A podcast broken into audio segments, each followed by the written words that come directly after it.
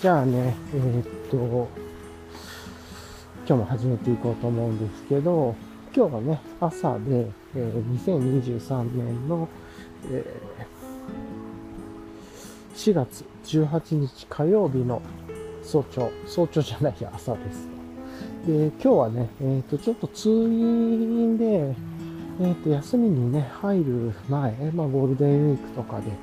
入る前に、ちょっと、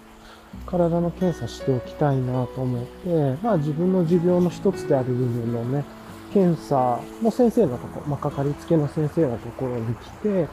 まあうまくいけば今日機械を使ってし、あの、検査できればいいし、まあダメだったら、まあ次の検査の予約を取って、で、やるっていうようなね、形でちょっと調整できたらなと思っているっていうところですね。はい。まあなんかそんな感じのところで、でまあ、朝早くにね、病院に行って、なんかあれな、整理券とかがあって、整理券、診察開始の前の時間から空いてて、その時は整理券もらえて、っていう、なんかその仕組みもわかんなくて、整理券持ってますかとかって言われて、いや、な、何のことだろう、整理券、いや、持ってないです、みたいなね。そう、そんな話をしたりとかしつつ、今ね、うん、ちょっと今川沿いのところなんで、川の気持ちのいい音が入ってると思いますが、整理券持ってないです、みたいなこと話して。で、ちょっとまあ整理券いただいて、もらってからも何かに行くかみたいなやり取りして、で、出して、で、ちょっとね、診察まで1時間ぐらい時間があるんで、そこから、あの、要は、受付開始から診察まで1時間ぐらい間があるっていうことなんで、さっと出てきてね、さっき近くのコンビニでコーヒー買った、あの、今日朝入りコーヒーとか入れてきてなかったんで、まコーヒーでも飲もうかと。で、あそういえば、あのー、なんかコンビニのコーヒーで、なんか、色が違うコーヒー、紙カップの色が違うコーヒーあったなと思って、それ飲もうと思ってね、お願いしたら、まず、それの注文の仕方がわからなくて、で、コーヒーで、あ、あの、何種類ありますかって聞いサイズじゃない、サイズとか音量じゃないやつ何種類ありますかってあんま話が通じなくてです、ね、わかる方が、ああ、あれあれあれって言って教えてくださって、店員さんがね、教えてくださって、ああ、そうか、あの、青い紙コップのやつですって言って、で、それの大きい方お願いしますって言って、まあ一応今日ね、あの、なんとなくコーヒー入れられていけないだろうなと思ってたんで、あの、ちっちゃいね、水筒持ってきてたんで、もそこに入れようと思ってっていうところで。で、水筒お願いします。で、水筒で入れようと思ってね。で、紙コップもらって。そしたら、なんかね、その、次、機械が何個かあるんだけど、どれ入れればいいのかわからなくて、まずあの、自分、なんか、この機械にはこれを入れますみたいな紙コップの絵が描いてんだけど、青い紙コップが1個もないんですよ。で、次、紙コップの下に金額が書いてるんですけど、自分が買った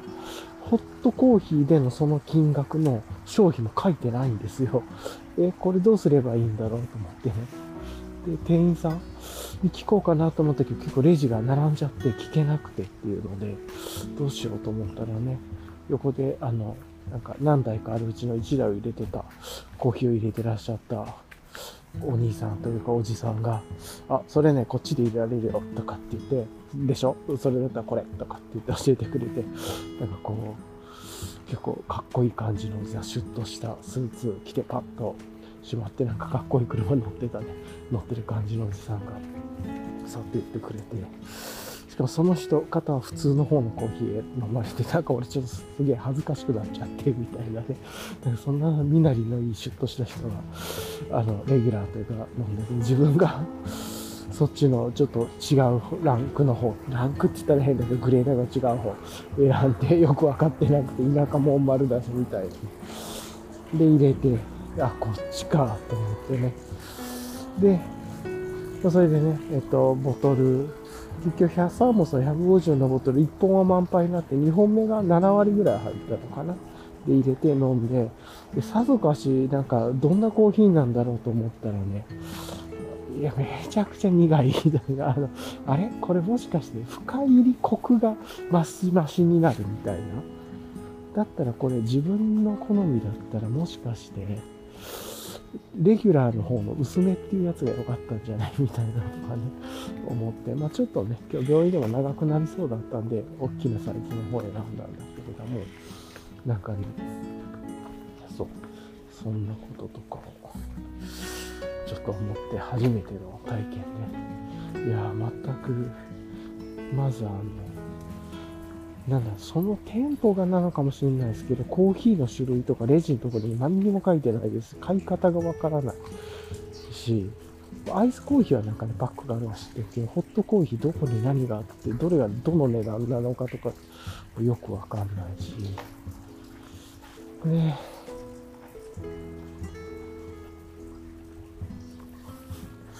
すっごい困りましたねっていう。で、どれを入れればいいかわかんない、写真に書いてるのもないしっていうのも、なんかその店舗の特性のような気もするんだけれども、古いなり、なんかあまり当たり前すぎて自分たちにとって気づかないというまあめちゃくちゃ困ったなっていうところでした。で、今日ね、意外とね、えー、っと、寒くて、まあ、あの、この病院にね、さっと行くために昨日壊れた自転車、あの、普段使いの自転車を先に取りに行ってたんですけれども、自転車乗ってためちゃくちゃ寒くて、あ、でも今21度だな。21.7度、湿度36%だから、まあ、そこまでではないのかもしれないですけれども、結構ヒヤッとしてるなって、風があるからかな。あ、あと今日自分が半袖 T シャツで着てるからか。あ、それが原因ですね。それで UL シャツだからだわ。昨日、も半袖シャツに UL シャツで着たんだけど、昨日は、あの、お昼だから、ちょうどね、快晴のお昼で日の一番当たる天気だったからそうだったんですけど、今まだね、日が横から差してるんで、影だし、基本的に。で、だから、朝はまだ長袖でいいのか、とかね。ちょっとそんなことを今、ふっと思ったりもしました。うん。いやー、ちょっとね、困りましたけれども。はい。というところで、はあ、なんだかね、ちょっといろんなことがあったなと思いつつですが、はい、なんでちょっと今若干ね、なんか変な感じで寒くて、寒い天気じゃないはずなのにちょっと寒いみたいな変な感じなんですけどね。うん。そういうのもありつつちょっとゆっくり、普段と違うコースをね、散歩してるんで、まあ、ここで気持ちいいなと思いつつ、コーヒーいないなとちょうどね、今日は乾杯ギアワークさんの IPA 持ってきてて、IPA であの、チェストポケット、乾杯さんのやつもね、つけてるんで、ここにちょうどサーモスが150とかさっと収まるんで、収めの具合がいいんですけれども、逃げっていうコーヒー苦っていうね、こういうの好きじゃないんだよなっていう、いわゆるあのコーヒーですね。っていうのを飲んでるっていう感じで、いやまあね、今日の検査、あちなみにレイヤリングで言うと、半袖の T シャツに UL シャツに DW5 ポケットパンツに、あとブルーボトルさんの靴下に、リボンのマグナフォレストですね。まあ、いつも通りの。で、山田パックスのハニーパックに、で、カンパイアワクスの IPA。で、まあ、サングラスというか、カラーレンズのこれだよね。で、あ、今あれか、帽子かぶってるんで、ミッドビルキャップかぶってますね。神代寺さんとベロスピカさんのベロさんの。みたいな、そんな感じですけれどもね。はい。いやちょっとしたね、気持ちいいところを今、歩いてるっていう感じですね。はまあなんか川の匂いとか木の匂いとか、こうちょっと湿度高めというか、湿度というより、なんていうこれは。あの、アルファイオンだっけ？マイナスイオンかアルファってなみたいな、なんかイメージが出たそう、そんなのがあるか知らんけど。っていうところですね。はい。うん、っ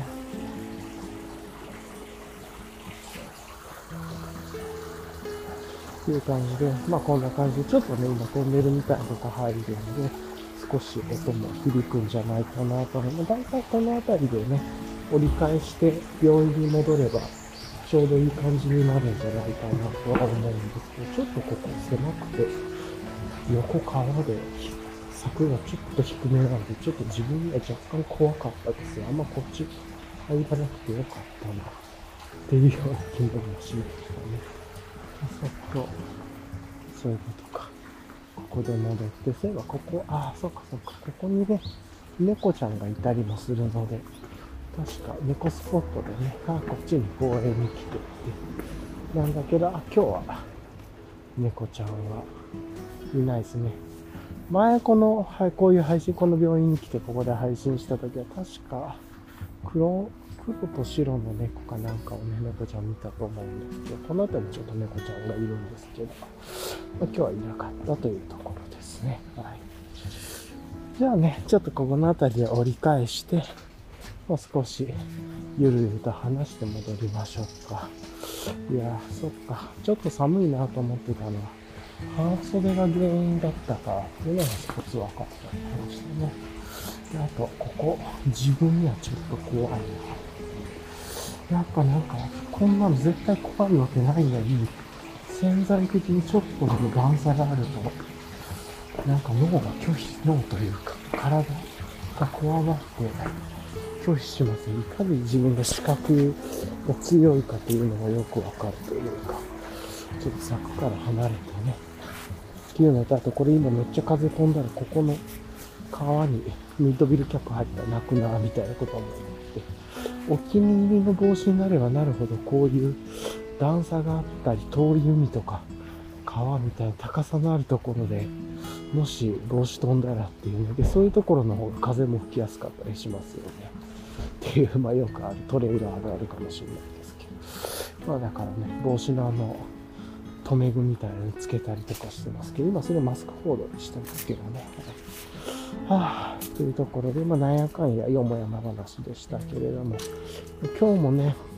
あの今日、機械の検査まで行って、先生の診察まで全部がね、一気通貫で時間かかっても受けられたらめちゃ良くて、それができて、かつ、明日もね、別の体の検査、病理検査、結果聞きに行くか迷ってるんですけど、今日それが全部できるんだったら病理検査も受けて、とか、ちょっと今日の流れによって、あとメガネを取りに行くとかもね、予定もあるんで、ちょっといろんな全体の調整を今日の、今日完結、この検査ができるのか、この自分のね、持病の、なんか何日かに分けるのかによって、ちょっと力の配分というか、を変えたいなと思ったりもしてて、まあ、そんなことをちょっとあれやこれや悩んだりとか、あとあれっすね、全然知らなかったっすけど、なんかあの、PayPay の PayPay 使ったりとかするとなんかポイント貯まるじゃないですか。あの貯まってるポイントって自分、普通になんか貯めて、ポイント運用みたいなのに回して、貯まったポイントってなんか引き出せんのかと思ってたら、あれ引き出せないみたいな、あ、そうだったのっていうね、ことを今日さっきね、病院待ってる間ちょっと退屈しのぎで調べてみてたんですけれども、あ、これ引き出せないんだみたいな。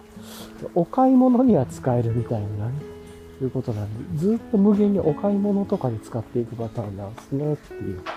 ことで。まあ、まあまあ、なんかいろんなことでそうなってるんだろうけど、全然自分が知らなくて、なんか、ちょっと貯めて、なんか買うときとかに、いや、ペイペイとかで買うものじゃないとかに、っていう、なんかあれだな。今後ちょっと、なんか使うときとかは、大きな買い物とかね、ちょっとするときに、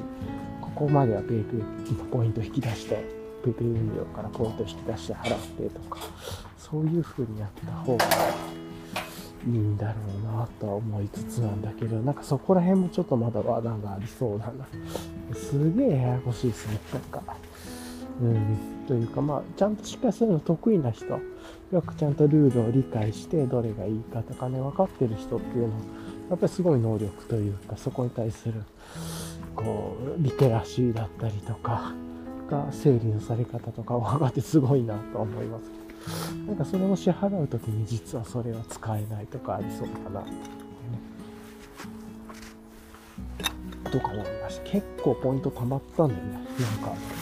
そろそろなんか使おうかなとか思って引き出しておこうかなと思ったんですけれども。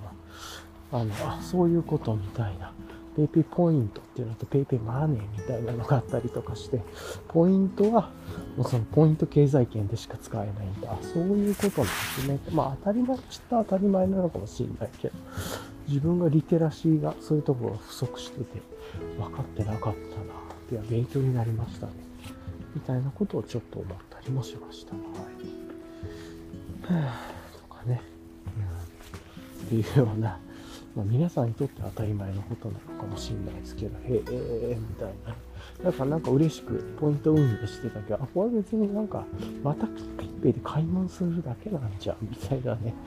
なんか別に資産でも何でもないんだ、みたいなことを思ったりとか、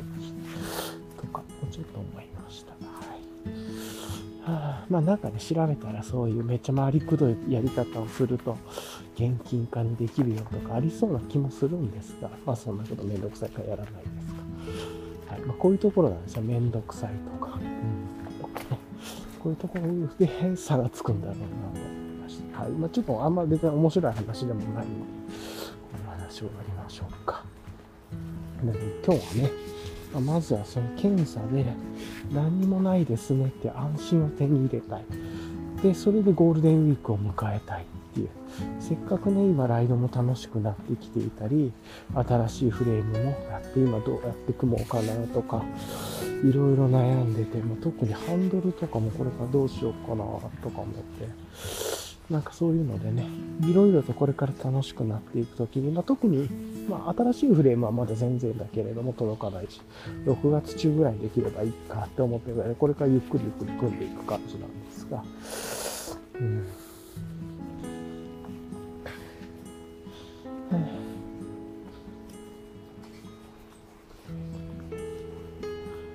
はあ、とかね、思ってちょっと困ったな。んで、まあ、まずはこの検査で体問題ないことをゴールデンウィーク前に安心手に入れたいなと思いつつね、まあ、どうも調子悪いところもあるので、ここが原因でないことだけをちょっとまずは証明しておきたいというか、自分の中で確証を得ておきたい。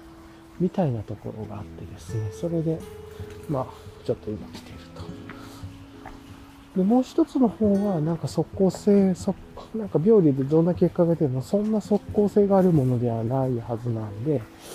あの、そのゴールデンウィーク中になんとかやらないといけないとか、何かあってんだとは思うので、いろいろ考えるけれども、まあ、うまくやっていきましょうっていう感じになるかなとは思ってます。はい。ね。そんな感じなんで、まあ、まずは気分的にはゴールデンウィークに向けて、あの、体の状況を理解しておきたいっていうね、とか思ったりしました。はい。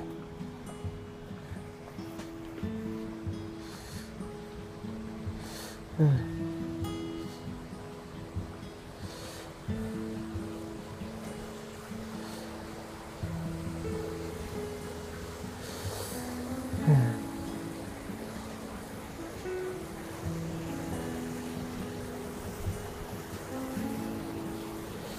は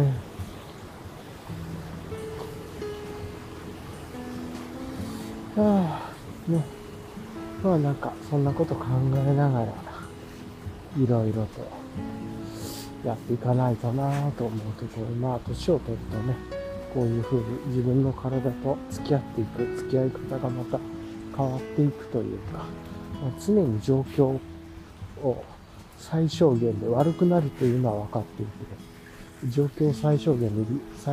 常に理解して悪くなる最小の最小限のところというのがねで、とどめれることっていうのが大事なんだろうな、みたいなね。まあ、無病検査、早期、みたいな。なんだろう、こういうので、なんか、三内運動みたいな感じで、なんか、用語ないのかな、ほうれん草みたいな、未病、早期発見、定期検査みたいなね。かんないけど、見見てさ、みたいな。いや、あれだな、いまいちですね。はい。というところをちょっと何回は思ったりしましたが。さてと、まあこんな感じでね、歩きながら、まあ、まずは一つ安心を手に入れたいというところで、今日は一つ足を手に入れたいというタイトルかな。うん。というところの行動を具体的に起こしたっていう感じですね。まあ、もともと7月の頭にね、この検査する予定だったんで、そういう意味ではなんかあの、こういう自分の検査、ゴールデンウィーク、まあ秋のシルバーウィークもあるけれど、ゴールデンウィークと、あと冬のお正月の時に何もないようにしたいから、そういう意味では、ゴールデンウィーク前の検査と、4月の頭とかの検査と、11月の末からね、12月頭の検査するっていうので、自分の不安取れるなっていうのも思います。どうもね、やっぱり、ほっといてもいいかな、いやでもこのタイミングで検査しておこうっていうのは、やっぱり、その長期病院が休みとか世の中ロックされちゃう時っていうのに何か、実はもっと早く知れてたのにっていう、そうしたらもっといろいろ準備できたのにっていうのがないようにしたいっていうところから今行動してるんで、やっぱりゴールデンウィーク前と正月前、年末年始前、ここポイントなんだなと自分が不安になる。インフラに対してやっぱりアクセスできないことにちょっと不安を持つんだよなっていうのも今回分かりましたね。なんか今までしっかりそれが言語化できたり、行動の組み立て化ができてなかった、準備化ができてなかったなと思って、ある意味そういうところがちょっと勉強になるなと思いました。じゃあね、え、っとまあ、こんな感じなんで、一旦この辺りを止めましょうか。はい。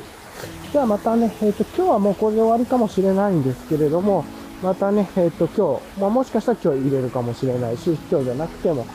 こう、この後どうなるかみたいなこともね、またお話できればなと思います。とりあえず一旦切りますね。じゃあね、えっと、ここまで聞いてくださりありがとうございました。はい。ではでは、いつもありがとうございます。ではでは。